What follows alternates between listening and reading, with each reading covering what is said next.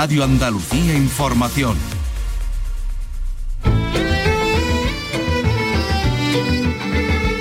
En RAI, Andalucía es cultura con Antonio Catón. Buenas tardes. El escritor sevillano Isaac Rosa gana el premio Novela Biblioteca, el premio de novela Biblioteca Breve, el premio que convoca la que es su casa, la editorial Seis Barral. Vicky Román, buenas tardes. Hola, buenas tardes. La obra premiada es Lugar Seguro, el relato de 24 horas en la vida de un comercial en busca de clientes a los que vender búnkeres laucos. La novela se presentó bajo el seudónimo de Segismundo García, el nombre del protagonista de esta historia que saldrá a la venta en marzo. Hoy precisamente recordamos a otro ganador de este mismo premio, el bilbaíno Fernando Marías, que nos ha dejado a los 63 años. Y otra pérdida.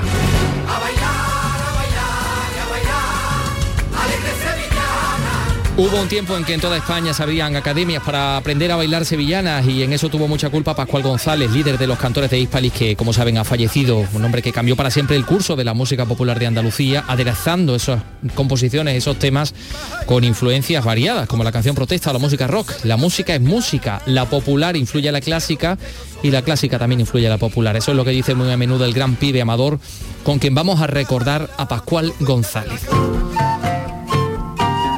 Hoy el Consejo de Gobierno de la Junta de Andalucía se ha celebrado en un edificio de los años 20 del siglo pasado, la estación de Madrid de Linares, una de las siete que llegó a tener la localidad jiennense durante su etapa de esplendor, de la que vamos a hablar con el escritor y divulgador linarense Francisco Mañas. Y también hablaremos de cine. El año Pasolini se ha presentado en Madrid y arranca esta tarde el casting para encontrar a la protagonista de la próxima película del almeriense Manuel Martín Cuenca, recientemente carmenizado. Estrenamos este verbo en el día de hoy. Y más cosas en este programa que realiza Ángel Rodríguez y produce Ryan Gosto. Andalucía es cultura con Antonio Catoni.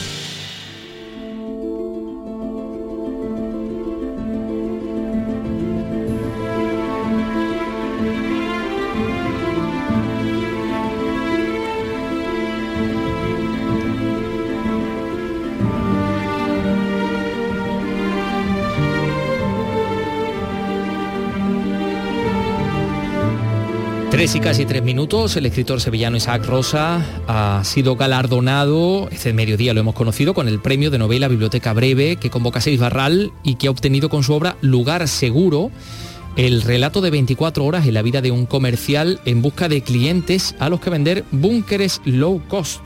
Bueno, si el año pasado. bueno, lo que tenemos es a un autor andaluz, ¿no? Ganando otra vez el, este premio de Biblioteca Breve, que el año pasado se lo llevó el almeriense eh, Juan Manuel Gil, con Trigo exactamente, que así se dio a conocer para, para el público.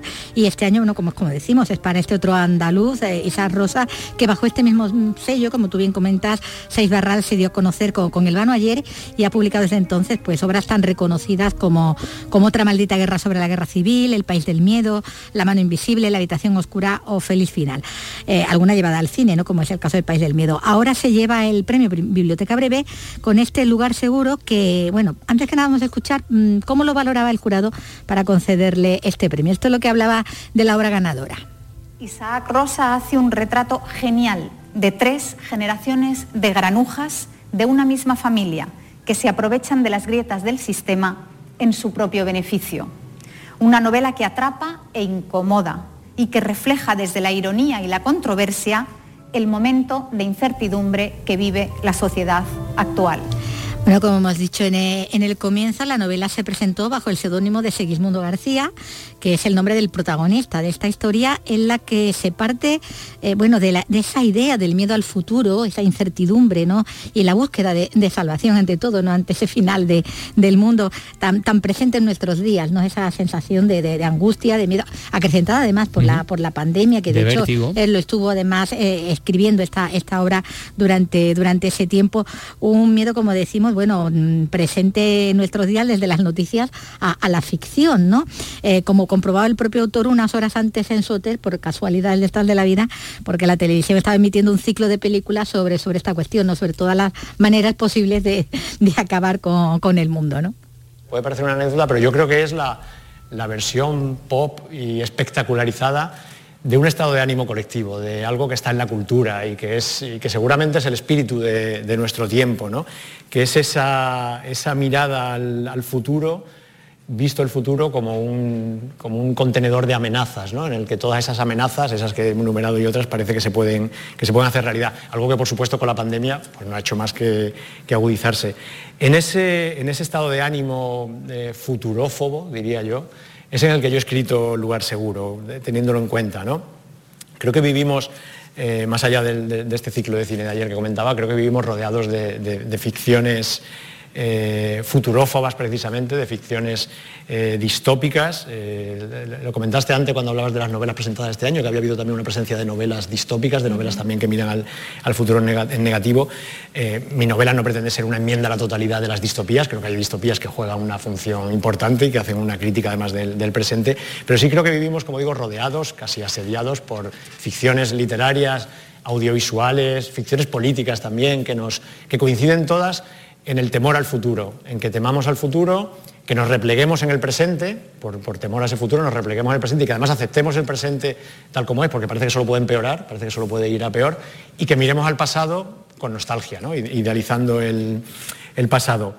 Mm, y buscando además, que es algo que, yo tenía muy presente en la novela, buscando formas de salvarnos, ¿no? buscando formas de, estar seguros, de, vencer el miedo y la, y la incertidumbre, aunque sea utilizando refugios tan precarios como los que vende el protagonista de, mi novela. Entonces el reto del libro, el reto del libro era ser capaz de, imaginar y de narrar un futuro, un futuro cercano y muy reconocible que está ahí a la vuelta de la esquina, en la que no solo nos hayan cumplido esas amenazas y no estemos peor que en el presente, sino se abre una posibilidad de mejora, una, posibilidad de estar mejor, una posibilidad todavía tímida, pero una posibilidad de, transformación. Eh, Termino, mm, yo tengo también mi, propio lugar seguro, yo también tengo mi búnker, mi búnker al que quiero dedicar esta novela, mi búnker a prueba de todo, a prueba de pandemia, a prueba de enfermedad, a prueba de crisis familiares, de problemas económicos y seguro que también resistiría la invasión alienígena, el meteorito y los zombies y todo. Yo quiero dedicar esta novela a mi lugar seguro, a mi familia, a mi madre, a mi padre, a mi hermana, que, han estado ahí, que están siempre ahí fuertes y dispuestos a mis hijas, a, Elvira, a Carmela y Olivia, que son el futuro y que me han hecho replantearme muchas cosas de mi escritura e intentar una novela que no sé si decir que es más optimista que mis libros anteriores, pero yo sí creo que es más esperanzadora y muy especialmente a mi mujer, a Marta, que habría querido estar hoy aquí y que lo ha pasado muy mal, ha pasado una temporada muy mala, pero ya vienen las buenas noticias y va a salir todo bien. Muchas gracias, os quiero. Bueno, ojalá esto sea también un augurio de, buenas noticias para esa familia de la cual se siente tan orgulloso Rosa. De, que ese es el, lugar seguro, ¿no? Que él tiene eh, cada uno construido, ¿no? tiene, tiene el suyo, ¿no? Su, refugio. Y, es cierto que nada más que eh, escuchamos noticias acerca de libros, de series, de, plataformas, de no sé qué, todo habla de un futuro que es, en fin, negro, negro, azul negro, negrísimo. negro, negrísimo, ¿no? Bueno, como decía él mismo, ¿no? Al final de su intervención todo ello está contado, pero con humor.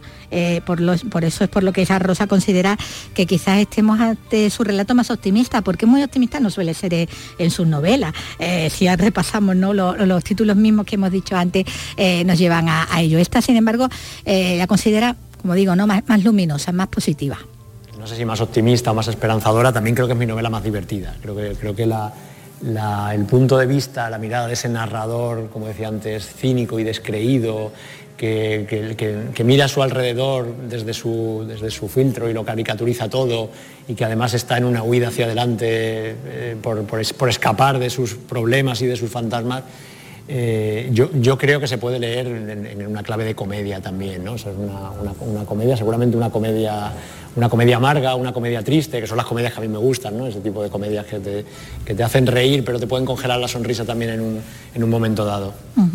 Bueno, si, si quiere, bueno, y si queréis todo, eh, podemos escuchar cómo empieza la, novela, para ir ah, haciéndonos una idea, porque un actor la, ha narrado, la ha contado, la ha vivido, la ha teatralizado. Así comienza Lugar Seguro.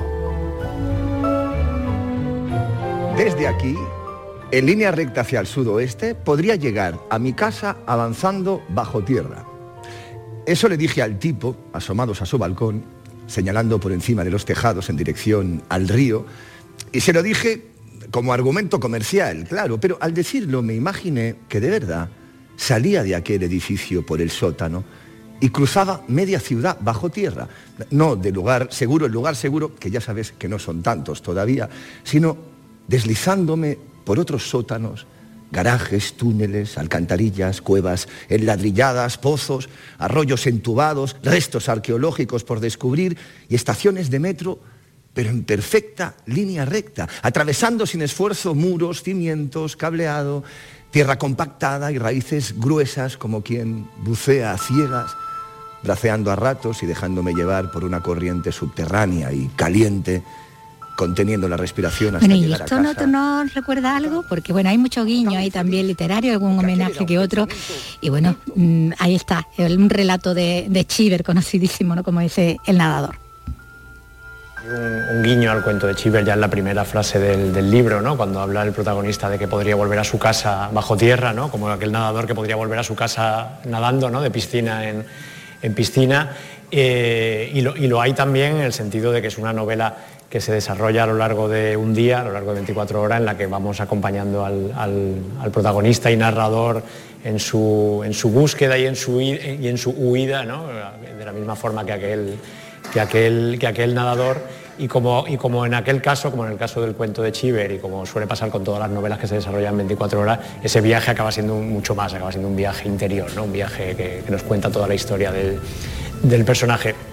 En esta, ¿no? Esos homenajes, hay más autores en esta novela ganadora, Lugar Seguro, homenajes también y recuerdos para, para ellos, para eh, los escritores al comienzo del acto, porque se recordaba Almudena Grandes, que fue jurado en una de las ediciones, y sobre todo se ha recordado al comienzo a, Fernando María, que, ganó hace siete años y que, bueno, fallecía este mismo fin de semana, ¿no? Dejando, bueno, pues un, hueco muy grande en todos, ¿no? Los que lo trataron. Sí, porque este domingo, pues amanecíamos con la noticia de la muerte a los 63 años de este escritor escritor bilbaíno de Fernando María, ganador también, como dices, en su día de este mismo premio de Biblioteca Breve, con un libro en el que recordaba su infancia al tiempo que rendía homenaje a su padre, fallecido poco antes, ¿no? Lo vamos a recordar al hilo de lo que nos contaba entonces.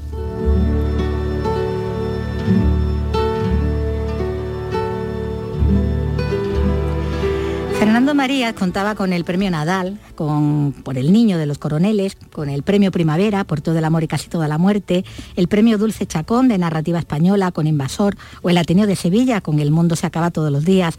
El Biblioteca Breve lo obtuvo con La Isla del Padre, un texto lleno de emoción en el que trazaba su itinerario vital al hilo del cuaderno de bitácora de su padre, un marino mercante al que durante algún tiempo sintió como un extraño, con un miedo mutuo que lograron superar ambos, entre otras cosas, con la ayuda del cine. Y entonces ahí empecé a fantasear, curiosamente, me, vino, me asaltó la idea de decir, tal vez debería hacer un libro sobre él, un homenaje a él, contar las historias, lo que vivimos juntos, lo que, lo que hicimos juntos. Y, y cuatro años después, cuando él falleció en junio de 2013, yo tuve un momento último que estuve con él, ya, ya su mente estaba extraviada y la mirada clavada en el techo sin, sin retorno, pero aún así yo le agarré las manos y, le hablé. Esas cosas que a veces no decimos en toda una vida y que de pronto yo sentí la necesidad al menos de decir, que se las quiero decir antes de que se vaya. Y entonces, entre otras cosas, le dije, que iba a escribir un libro sobre él y que quería que se quedase conmigo mientras, mientras lo hacía. Eh, y, bueno, esto que fue un poco ingenuo, un poco infantil, porque realmente yo no soy una persona creyente, yo no imagino que, su espíritu se iba a quedar conmigo. Era una manera de decirlo casi como el niño, precisamente, que habla al padre, ¿no? No te vayas, era un poco eso. Y, él en ese momento giró los ojos, se volvió hacia mí, sus ojos recuperaron la vida por un instante, trató de hablar de decir algo, no pudo, realmente ya era, imposible, ¿no? ¿no? pudo, era un, articularlo, era un gruñido extraño, no se podía entender, no, no dijo nada realmente. Y en ese instante yo cuando él ya mm, exhausto, pues ya se desvaneció de nuevo, ya, ya no volvió, eh, yo decidí que ese libro lo iba a hacer mm, sin ninguna duda y con, con, toda mi fuerza y con toda mi energía puesta, puesta en él, de manera que fue algo que no pude evitar, surgió dentro de mí como un deseo irreprimible escribir este libro. Su novela hasta entonces más, personal, que escribió además en la casa familiar, de, regreso al hogar y a esos recuerdos que, allí se guardaban, no se custodiaban.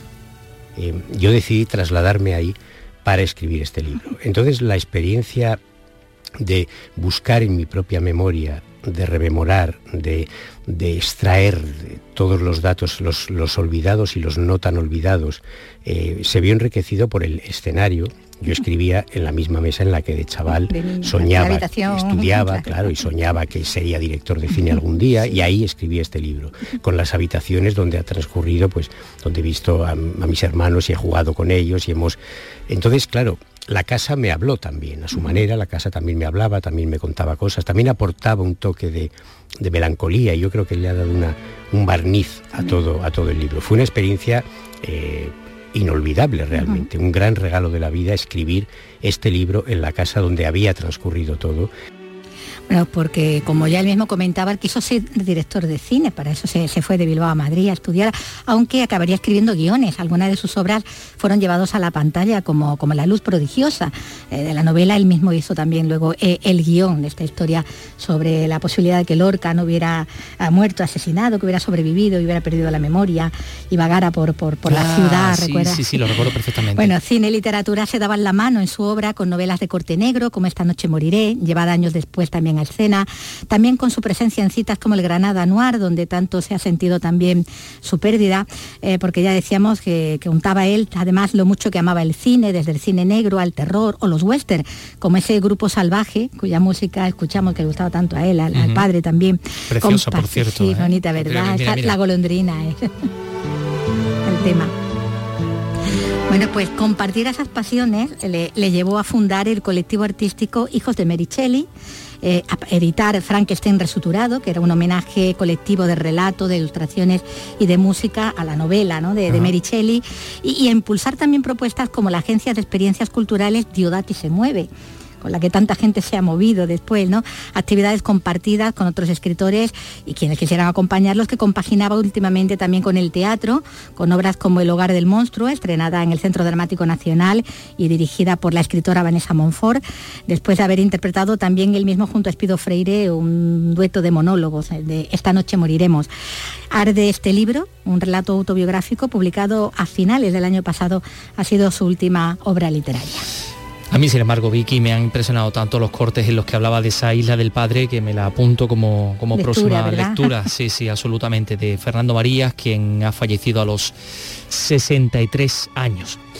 Bueno, pues enseguida vamos a recordar también a otra persona que nos ha dejado, a una voz eh, inconfundible e insustituible de la música popular de Andalucía, como ha sido Pascual González. Eso va a ser dentro de, de unos segundos. Andalucía es cultura con Antonio Catoni. De lunes a viernes a las 4 de la tarde tienes una cita con el flamenco. Los conciertos y festivales, los recitales, los homenajes, las citas imprescindibles de este arte genuino de nuestra tierra. La mejor selección de nuestra fonoteca. Portal Flamenco. De lunes a viernes, desde las 4 de la tarde, con Manuel Curao. RAI, Radio Andalucía Información. Andalucía es cultura, con Antonio Catoni.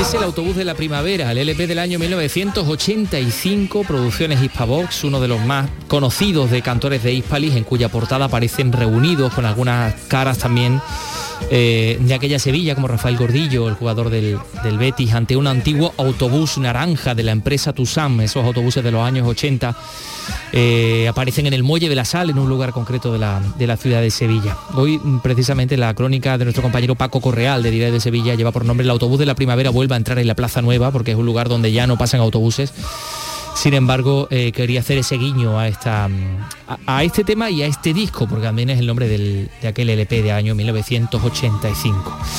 Pascual González representa una etapa de la música popular de Andalucía, un hombre que experimentó con todo tipo de música de su tiempo, y él y su grupo pues tienen una gran parte de responsabilidad, como decíamos anteriormente, que, que las sevillanas llegaran a toda España, incluso a otros lugares del mundo. Cantante, compositor, fundador de los cantores de Hispali, fallecía este domingo por un cáncer que sufría desde hace años y que propiciaba que el pasado 1 de febrero se anunciara la cancelación de la gira nacional de los cantores de, de Hispali. Eh, el fundador y, compositor de casi un millar de obras de distintos géneros musicales recibió eh, en Düsseldorf el premio a la mejor producción europea del año 88 y escribió temas para Paloma San Basilio, para Maciel, para Dúo Dinámico o para Romero San Juan, entre muchos eh, artistas. Sus restos mortales han recibido sepultura en el cementerio de San Fernando de Sevilla, tras recibir los eh, respetos también de muchos sevillanos en la capilla ardiente que se instalaba en el ayuntamiento de la capital y tras el funeral en la parroquia de San Benito, en la parroquia del barrio donde, donde nació. Eh, han pasado muchas eh, figuras de la política y por supuesto también de la, de la música por esos lugares, por ejemplo el alcalde de Sevilla, Antonio Muñoz, que ha dicho que entiende que toda Sevilla está en deuda con, Pascual González, que paseó las sevillanas por, por medio mundo, y también ha anunciado un homenaje mm, del ayuntamiento al fundador de los cantores de Hispalis. El nombre de Sevilla le debe mucho a Pascual por haber sido capaz de eh, inundar muchísimas ciudades del mundo con sus canciones y con su poesía. Sin lugar a dudas, después de este día, yo le he brindado a la familia y a, su, y a los propios componentes, los cantores de Hispali, que el ayuntamiento está dispuesto a rendir el homenaje que consideremos entre todos, porque yo creo que hay, que, hay un tributo que darle después de, estos días. Por tanto, el ayuntamiento a disposición de los cantores y, a disposición de su familia para que pueda haber un, homenaje dentro de, unos días, de unos meses, cuando se considere. Sus compañeros de cantores de Hispalis han destacado eh, su personalidad, su manera de cantar a las cosas de Sevilla. Eh, Juani, eh, lo ha descrito así. Ha sido un hombre extraordinario, un ser extraordinario, una persona distinta para todo, para lo bueno y para lo malo. Era un hombre de mucho carácter, un hombre muy íntegro. Para todos los que le rodeaban su muerte ha sido inesperada porque a pesar de la enfermedad que padecía, pues la semana pasada se recuperaba bien de una, de una operación, pero ha sido un infarto el que ha eh, sido la causa final de muerte de Pascual González, según Carlos Rubio Carlos Ruiz. Es una persona muy, muy cercana, era una persona muy humana. Él tenía claro que si él era feliz, los demás íbamos a ser felices. Y él pues es un auténtico ejemplo para nosotros y para muchísimas personas. Mi compadre lleva pregonando desde que escribió la primera letra. Bueno, desde el mundo del espectáculo, la cantante María de la Colina recordaba su entusiasmo a la hora de, emprender cualquier proyecto. Yo creo que estamos todos, todo el mundo de la sevillana y fuera de la sevillana, porque él ha sido una persona muy querida dentro de todo el mundo, una artista muy grande en todos los aspectos, lo mismo escribiendo que, que inventando cosas que era el número uno para todas esas cosas. Y sobre todo amigo y compañero. Es que era, para mí yo lo tenía como un hermano. Y el humorista y cantante también José le lo señalaba como el revolucionario de las sevillanas. Pascual era, aparte de un tío encantador, y ha sido Pascual el revolucionario de la sevillana.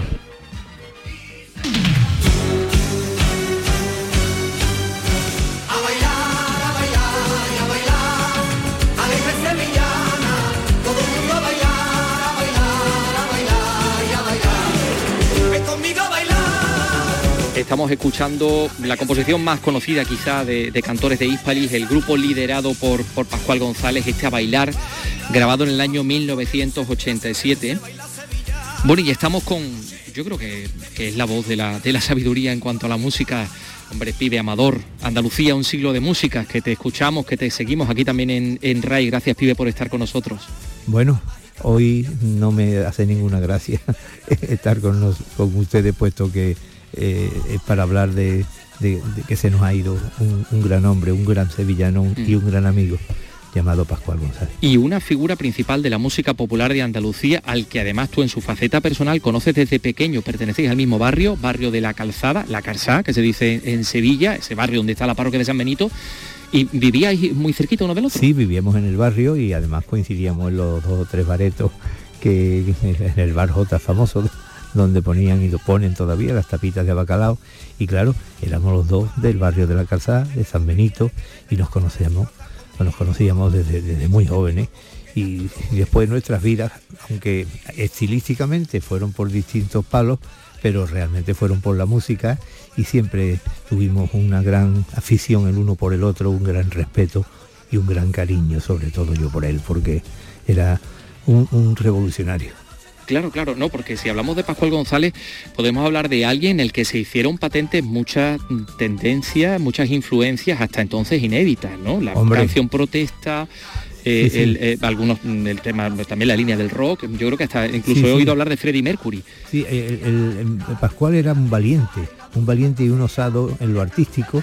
Y si analizas la carrera de cantores de Ipali verdaderamente todos los todos los palos habidos y por haber los mezclaba y los fundía con la, con, la sevillana y con la música andaluza de una manera magistral, ¿no? Aparte eh, de, por supuesto, su gran devoción por la ciudad de Sevilla, por su Semana Santa, por su feria. Eh, yo creo que pocos sevillanos han hecho más por, por, Sevilla en el buen sentido de la palabra que nuestro querido Pascual. Fíjate, aquí estamos escuchando estas sevillanas del cachorro.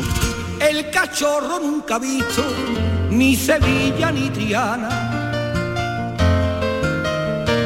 ni Sevilla ni Triana, el cachorro nunca ha visto, ni Sevilla ni Triana, solo ha visto los balcones y las tejas de la cava.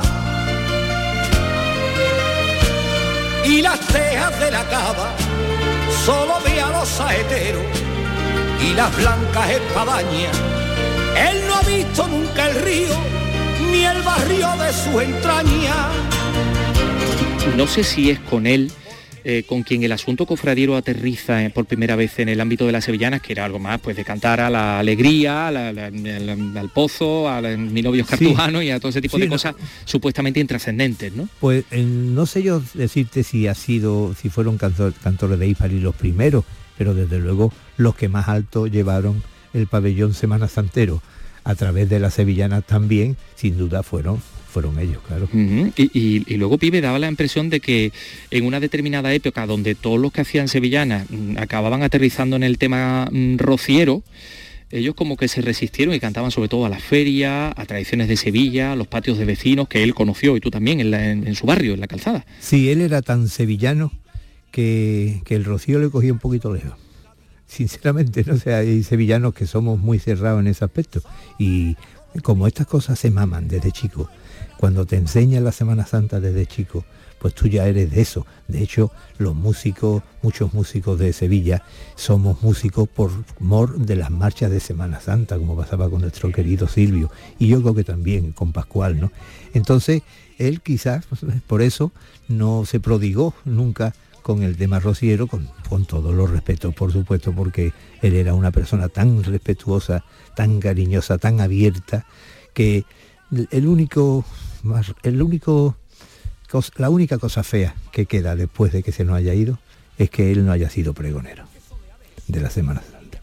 Eso yo no se lo perdono a quien tenía que decidirlo. Yo no sé quién tendría que decidirlo, pero nunca creo que se lo perdonaremos mucha gente, mucha gente de, Sevilla, que no eligieran a Pascual como pregonero de la Semana Santa, porque pocas personas fuera de los grandes literatos, mm. podemos imaginar mejor que él para hacer el pregón de la Semana Santa.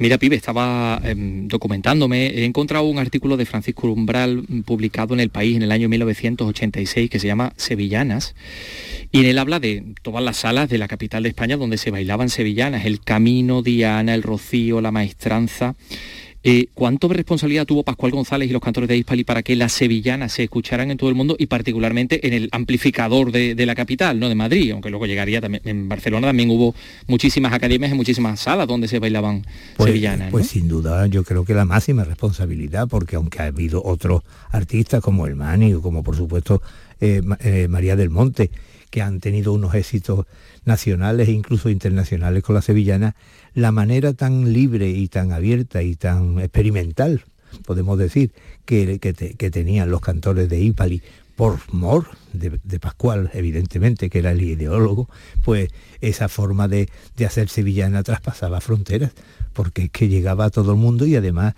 no solo hacían sevillanas, sino que hacían algunas composiciones que sonaban andaluzas, pero que podían parecer muy sudamericanas y de, todos los estilos. Una cosa espectacular. La, forma de ser artista de, de Pascual González es increíble, porque no se puede ser más sevillano y al mismo tiempo más internacional.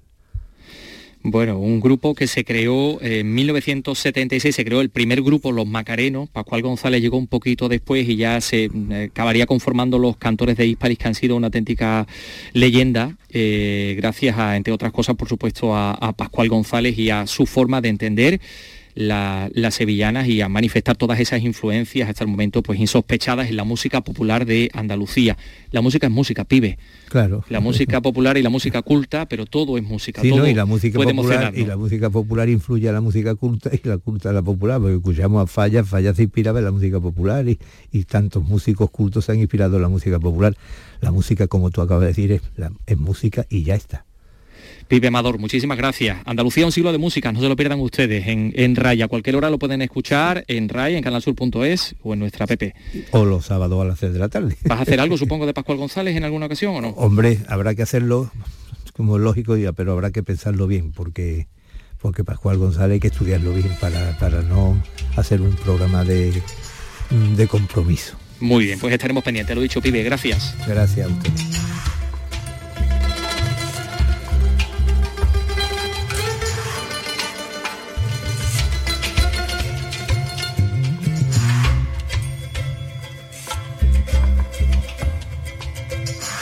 3 y 31 en este programa eh, pretendemos ser eh, como el mismo panorama de la cultura, variados y diversos. Hemos hablado de, literatura, del premio Biblioteca Breve, de la música popular andaluza con Pascual González y también vamos a hablar de patrimonio.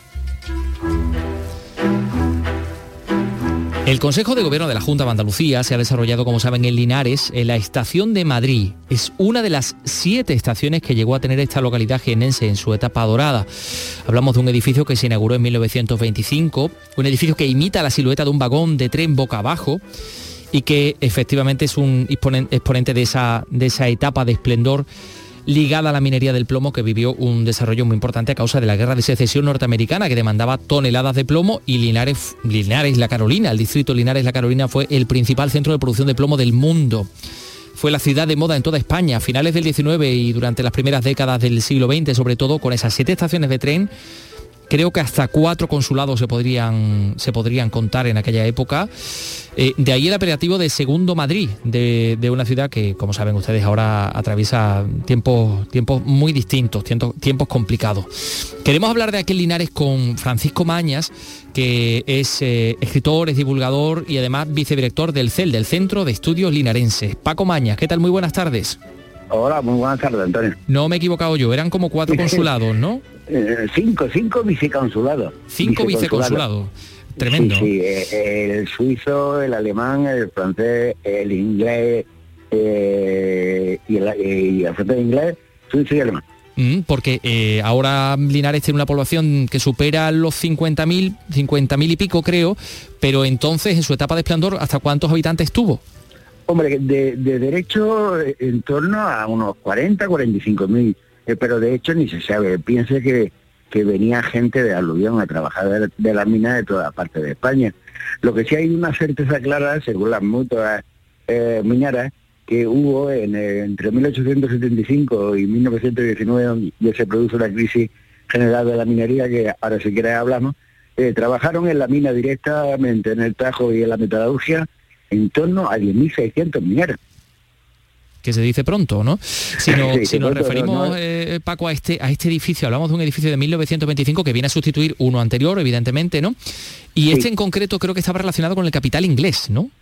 Eh, eh, más bien con el capital francés. La, la MCA tenía capital inglés y ahora vemos sí que era la, la, la vinculación de las distintas eh, estaciones de ferrocarril. Esta, eh, el primer, uno de los primeros ramadas en 19- 1879 ya Linares de la línea MCA y ante el auge y el tránsito de material, de personas y de mineral, se inaugura en 1925 eh, la estación de, Madrid, obra de Narciso eh, de estilo toledano, pero con la enjundia andaluza del, del ladrillo rojo y, ambarino.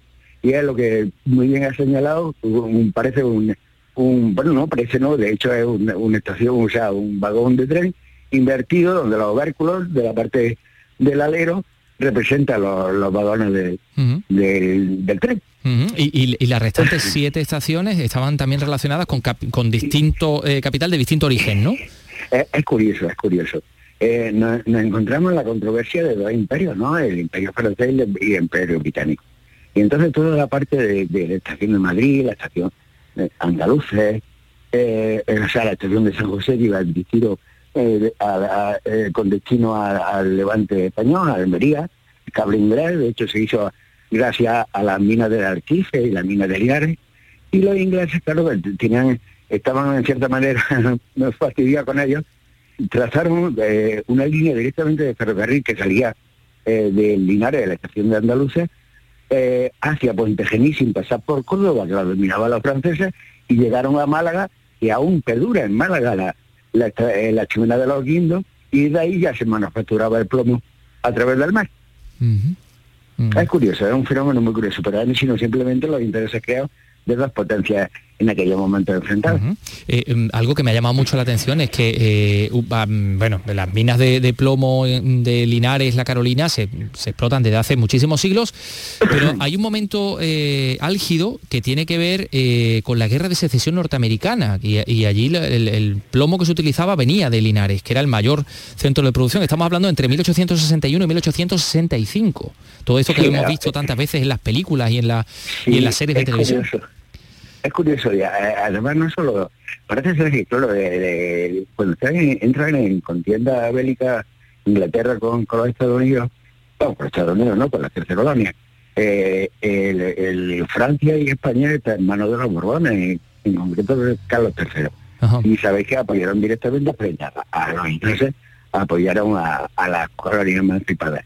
Y curiosamente la materia prima que era el plomo, imagínate la, la, la, la escopeta, las primitivas escopetas británicas, eh, americanas iban cargadas con balines y siempre ha sido un elemento eh, bélico de eh, eh, hecho en Linares, eh, en sus zurrones llevarían plomo linares, al igual que sí es verdad que podemos aseverar con más certeza que la guerra de la independencia nuestra, la de la española frente al francés, se desarrollara de Bailén, ¿no? El, el punto á- álgido, ¿no? Y claro, eh, la, la, la fábrica de munición que se encuentra en Linares eh, estaba, no llegaba a, a 6 kilómetros. Así que el general Castaño se nutrió de nuestro plomo para, para echar al, al gabacho, para expulsar al gabacho Napoleón. Bueno, eh, Linares, de- dice la copla, Linares es un segundo Madrid, yo no he visto por Linares pasar el ferrocarril, ¿no?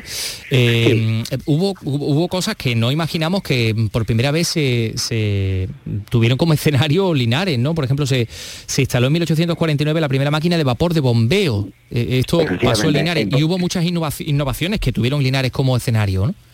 Sí, eh, el, bueno, una de las primeras aplicadas del vapor a la energía, a la extracción de, y, a, y al achita de agua de la galería viene por los ingleses. Y se, claro, eh, eh, el Linares empieza a explotarse desde la época de Castro. Cástulo en La Plata, todo lo, todo lo que es la capital de la Oretania eh, ibérica. Y bueno, según un poco en la, en la edad media- en la época musulmana, vuelve a surgir en la época imperial con las dos, mil millo- dos millones y medio de arrobas para la construcción del Escorial. Y eso hubo ya en el final del siglo XIX con la revolución industrial y la aplicación de la máquina de vapor, cuando ese despegue es inusual, pasando una ciudad con todos los adelan- adelantos inverosímiles para aquella época. Eh, hay un relato que queremos recomendar a nuestros oyentes de Carmen de Burgos, de la prevista Colombín, eh, que se llama En la cima y que tiene como escenario aquel Linares eh, pues, tan, tan, tan popular, tan populoso y tan desarrollado. Y, y, dice textualmente, las casas de la población se apiñaban en reducido círculo con su color amarillento, bajas, tendidas en medio de la llanura y a la izquierda las altas chimeneas de los pozos de las minas de plomo se elevaban rectas con altiva majestad para aprisionar el aire y llevar la respiración de los pulmones de la tierra. Aquella parte, eh, hacia aquella parte estaban las grandes minas, los arrayanes y todas las demás dependencias de que se contaban fabulosas historias, como si Linares hubiese sido la California española. Y bueno, y, habla y cuenta muchas cosas aquella de, eh, acerca de aquella ciudad de Linares, ¿no? Así es, yo tengo un libro que eh, además eh, a esto en manos vuestras en la, Escuela de Arquitectura de Sevilla, se llama la chimenea minera del entorno de Linares y su comarca, donde se demuestra que tenemos el patrimonio europeo más grande en chimenea, en chimenea de extracción y chimenea de fundición. Piensa que, que eh, se desarrollaron mil y una concesión, de pronto, ¿eh? Linares eh, decía en, la antigua crónica romana que se podía ir desde la parte de Tarifa hacia los Pirineos Laguna Ardilla entre Pinos.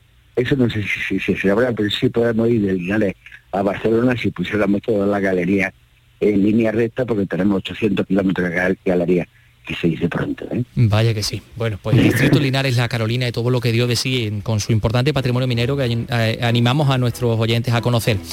Eh, Paco Maña, muchas gracias por estar con nosotros. Muchas gracias, Antonio, a ti por acordarte de nosotros. Un abrazo. Bueno, pues quedan 20 minutos para las 4 de la tarde.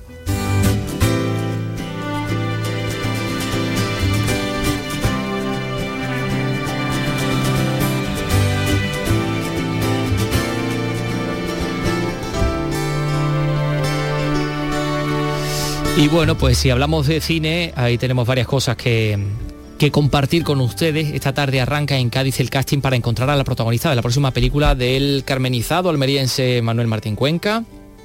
Bueno, pues ya saben ustedes que uno de los directores andaluces más galardonados de los últimos años y Vicky veremos a ver que estamos en la semana ya de los Goya. Los Goya, a ver cómo va la hija. Eh, a ver qué tal va eh, con la hija, que se ganó el Carmen, mejor película, mejor dirección, mejor guion, mejor maquillaje, si no recuerdo mal, hasta cuatro, pero tres de ellos. Me sonaba extraño del carmenizado, ¿verdad? Sí, yo, creo que no, lo hemos, lo hemos inventado en el día de hoy. Bueno, pues vamos a ver eh, cómo es ese, ese casting en Cádiz para participar en, en la próxima película de Martín Cuenca. Teresa Iribarren, cuéntanos. El casting ha despertado tanta expectación como sus películas. Reciente triunfador en los premios Carmen del cine andaluz, nominado a los Goya por La hija, Manuel Martín Cuenca busca ahora a una chica entre 14 y 16 años. No se pide físico especial, tampoco experiencia. Será la protagonista de El amor de Andrea, su próxima cinta. Así lo explica. Buscamos un poco el ángel del personaje. Proceso largo y complicado y nos pero, pero al mismo tiempo muy ilusionante. Y nos gustaría pues ver al, máximo número de chicas y que se presentaran pues todas aquellas que, les apetece y que, les gustaría pues eh, intentarlo, porque bueno, talento tienes que, tienes que encontrarlo, tienes que buscarlo. También se hará hoy una prueba para otros papeles, un adolescente y dos niños. La película se rodará íntegramente en la provincia gaditana.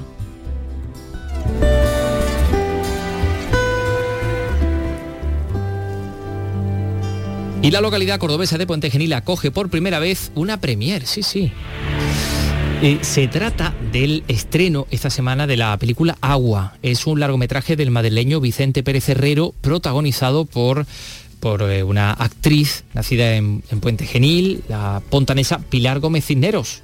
Sí, José Antonio Luque, Córdoba. Herrero cuenta la historia de la pérdida de una hija que no es asumida por su madre, quien a su vez se queda sin la suya por el Alzheimer. Todo se complica cuando aparece el marido, marino mercante de profesión.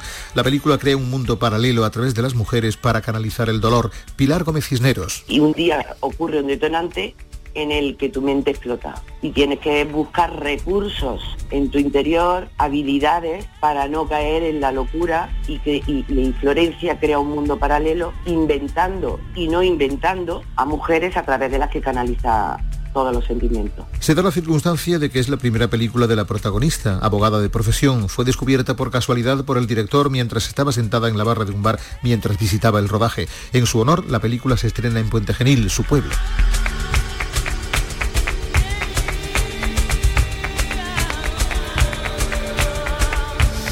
En este programa les hemos hablado del año Pasolini. El próximo día 5 de marzo se cumplirán 100 años del nacimiento del artista, del intelectual italiano. Vamos aquí con, Paco Gómez Ayes, hicimos un pequeño repaso acerca de su, de su trayectoria, particularmente su trayectoria cinematográfica, porque además estamos hablando de, artista plástico, poeta, eh, escritor, de ensayos también, en fin. Bueno, pues en esta ocasión, eh, aquí en, en España, el Instituto de Cultura, el Instituto de la Cultura Italiana, creo, creo que el nombre oficial es Instituto Italiano de Cultura, efectivamente, que tiene su sede en Madrid eh, junto a la Universidad Complutense van a organizar actividades en todo el país por el año por el año Pasolini, ¿no? Actividades que comenzaban eh, este domingo con un concierto pero en cualquier caso durante todo este año que tenemos por delante se van a celebrar pues eh, actos como, como no sé como congresos o exposiciones ¿Para qué? Pues para conocer mejor a Pasolini. Nuestra compañera de eh, nuestro centro de producción en, en Jerez, Gema Vélez, cuéntanos. Poeta, ensayista, novelista, pintor, fotógrafo, dramaturgo y cineasta, todo esto y más fue Pier Paolo Pasolini. En este su año Madrid ha organizado congresos, conferencias, exposiciones, lecturas todo sobre la obra de este artista e intelectual, amigo de Machado, Juan Ramón Jiménez y de Alberti. Un autor icónico, versátil, según el embajador de Italia, Ricardo Guaraglia. Pasolini dejó una huella imborrable en la cultura italiana de este último siglo y con lucidez y perspicacia anticipó las tendencias que caracterizan la sociedad contemporánea de hoy. Su cine estará muy presente y también sus bandas sonoras a las que ponía letra como esta canción.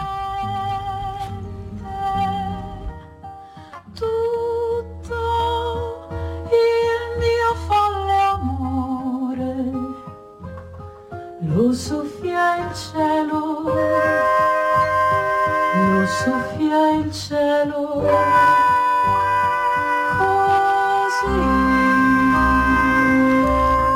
Así comenzaban estas actividades del año Pasolini. Eh, es muy probable que también nuestra televisión vaya a programar algunas de las, de las películas con motivo de estas efemérides, así que nosotros les vamos a mantener, por supuesto, informados de, ello.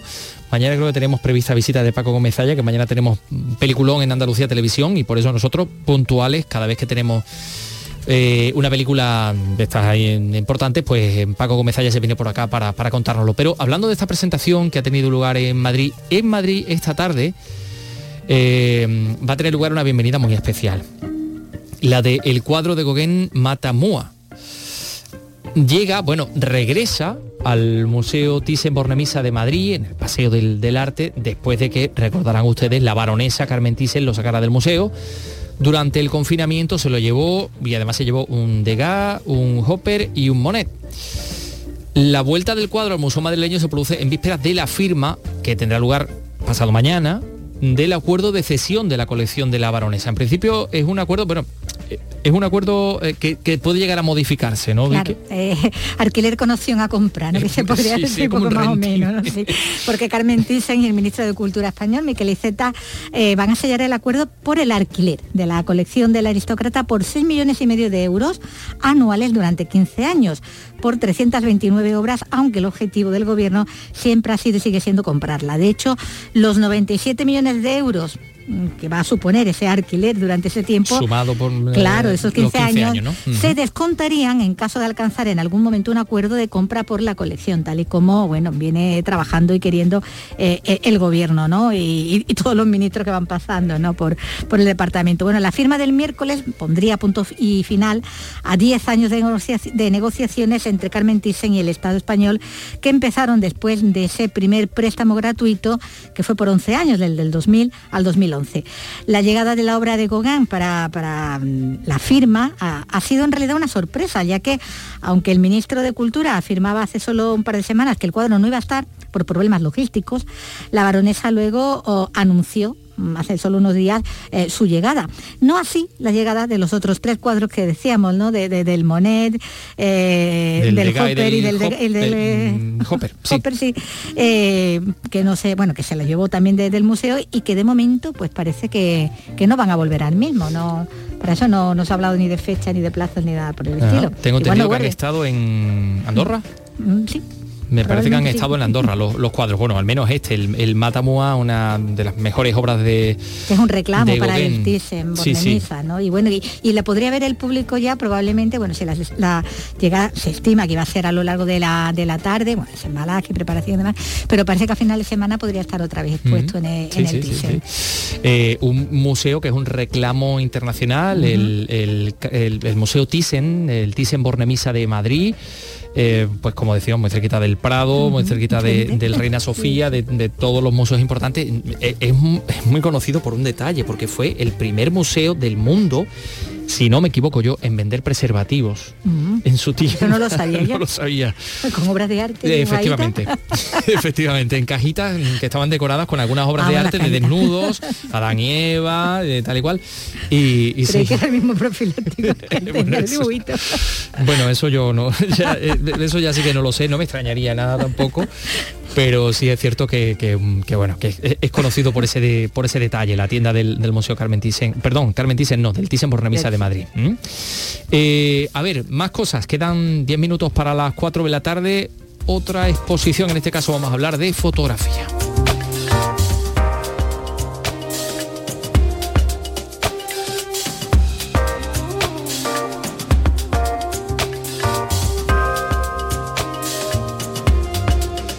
Una exposición fotográfica Almería siglo XXI que reinterpreta el paisaje urbano de la capital almeriense. Eh, Carlos Juan, cuéntanos. 20 fotógrafos pertenecientes al colectivo Desencuadre firman esta muestra colectiva y al aire libre con paisajes bien conocidos para quienes habitamos la ciudad a los que los fotógrafos han tratado de incorporar un caleidoscopio de sensaciones que reproduce situaciones sorprendentes y a veces contradictorias. Además, bajo los techos del Centro Andaluz de la Fotografía se puede visitar Acción y Memoria con la aportación de Terry Berkovich, Leandro Katz, Marta Minuyin, Lotti Rosenfeld, Jenny Inan, procedentes de la otra orilla del Océano Atlántico, tal y como reflejaba en la presentación el director general del Centro Andaluz de Arte Contemporáneo, Juan Antonio Álvarez Reyes. ¿Por qué eh, nos hemos centrado especialmente en mujeres latinoamericanas? Primero porque han tenido quizás un doble estigma eh, a la hora de, de- de tener una mayor repercusión. La muestra comisariada por Javier Corro se puede visitar hasta el 17 de abril.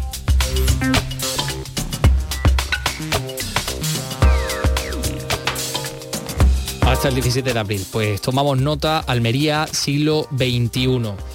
Y nosotros hemos hablado alguna vez de, Ana Crisman. Si no la conocen, no pierdan noticia de esto que les vamos a contar. El arpa flamenca de Ana Crisman llega a Madrid. Estamos hablando de una intérprete jerezana, eh, la única, digamos, intérprete de arpa Honda. Eh, así se llama el, el espectáculo, donde se ve todo su potencial musical. Y bueno, pues eh, va a llegar a Madrid a la sala Recoletos Jazz, donde va a actuar por primera vez con el saxofonista y flautista Jorge Pardo, nada más y nada menos que con Jorge Pardo. Eh, queda muy poquito, por cierto, también para el Festival Flamenco de, de Jerez, del cual les iremos dando, eh, dando noticia, en el cual también hemos podido escuchar a Ana Crisman, que en esta ocasión actúa en Madrid. Completará la actuación el vibrafonista Pablo Carmona, Crisman, que dejó sin palabras al jurado de Tierra de Talento y triunfó en la última edición del Festival de Flamenco de Jerez, se atreve ahora con el jazz. Se subió por primera vez a un escenario con su arpa en el Festival de Música y Danza de Granada en 2018 y solo tres años después y con una pandemia de por medio ya está triunfando en los mejores escenarios de toda España. La jerezana está preparando también un nuevo espectáculo en el que pretende realizar un recorrido por los distintos tipos de arpa. Estará en Madrid los días 24 y 25 de este mes.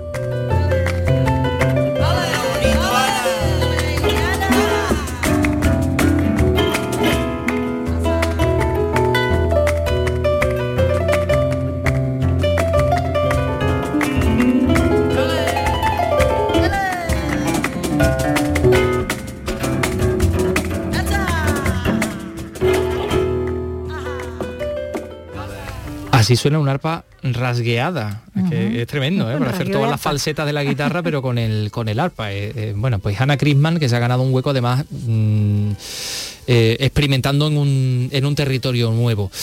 Por cierto, el Conservatorio Superior de Música de Granada, que se llama Victoria Eugeni- Eugenia, cumple 100 años y también lo conmemora con una exposición, entre otros actos organizados por la Consejería de Educación y Cultura. Granada, Jesús Reina nos da más detalles.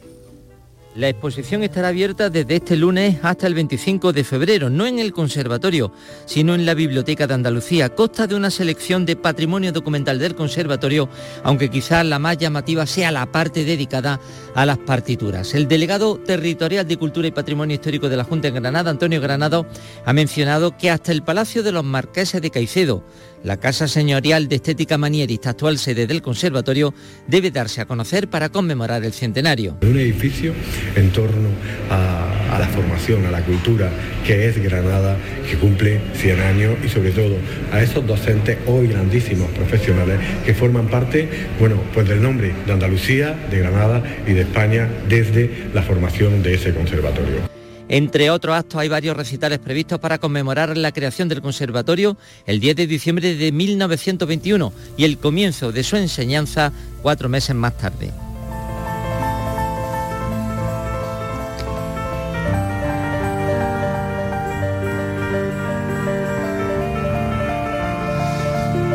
Pues eh, también tiene mucho que ver con la música esto que les vamos a, a contar ahora. Esta es la marcha malacitana.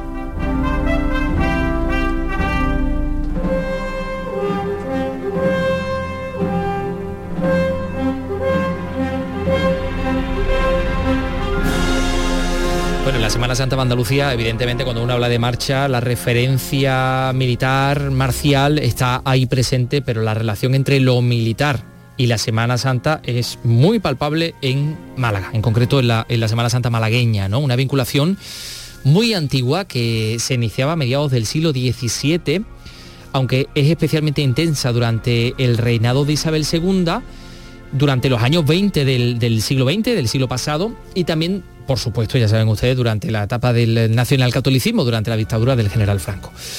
Estas son algunas de las conclusiones del investigador José Jiménez que ha recogido en su último libro de historia, eh, Cofrade, todas estas eh, circunstancias de la vinculación entre la Semana Santa y los, y los militares, ¿no? Ya saben ustedes, el Cristo de Mena, eh, los legionarios y, y, muchos otros cuerpos que participan en distintas cofradías.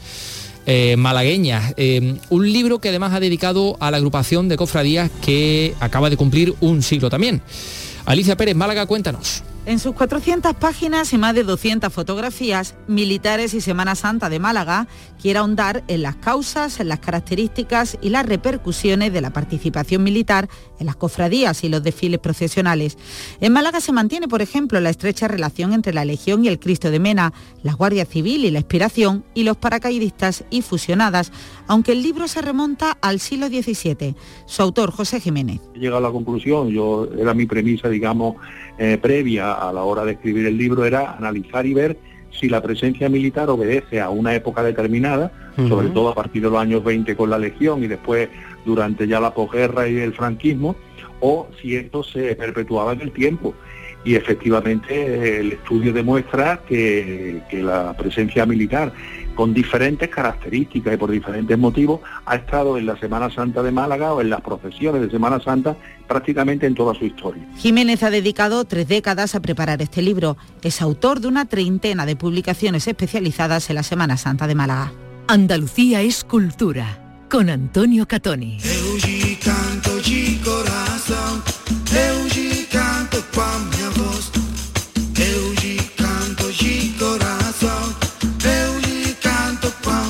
Hubiera cumplido 66 años.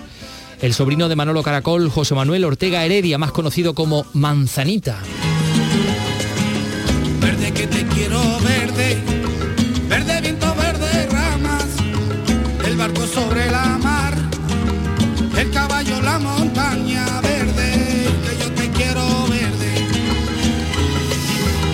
Eh, que se caracterizó por su voz rota, por su especial habilidad tocando la guitarra. Nació en Madrid, en un ambiente flamenco, un ambiente gitano. A los nueve años tocaba la guitarra en tablaos y a los once acompañaba en las giras a Enrique Morente, de quien tomó el gusto por los poetas y también por la, por la literatura. Manzanita fallecía hace 18 años en Alorín de la Torre, aquí en, en esta localidad malagueña, a causa de un infarto de miocardio. Te escribí a ti versos, dime niña quién era. Te mandaba flores. Primavera. Bueno, bueno, vamos a ir con, con, este, con este éxito suyo, la versión del clásico de Cecilia del 75, Un ramito de violetas. Mañana regresamos a las 3 de la tarde. Hasta mañana, Vicky Román. Hasta mañana. Gracias. Adiós, amigos. Te mandaba un ramito de violetas.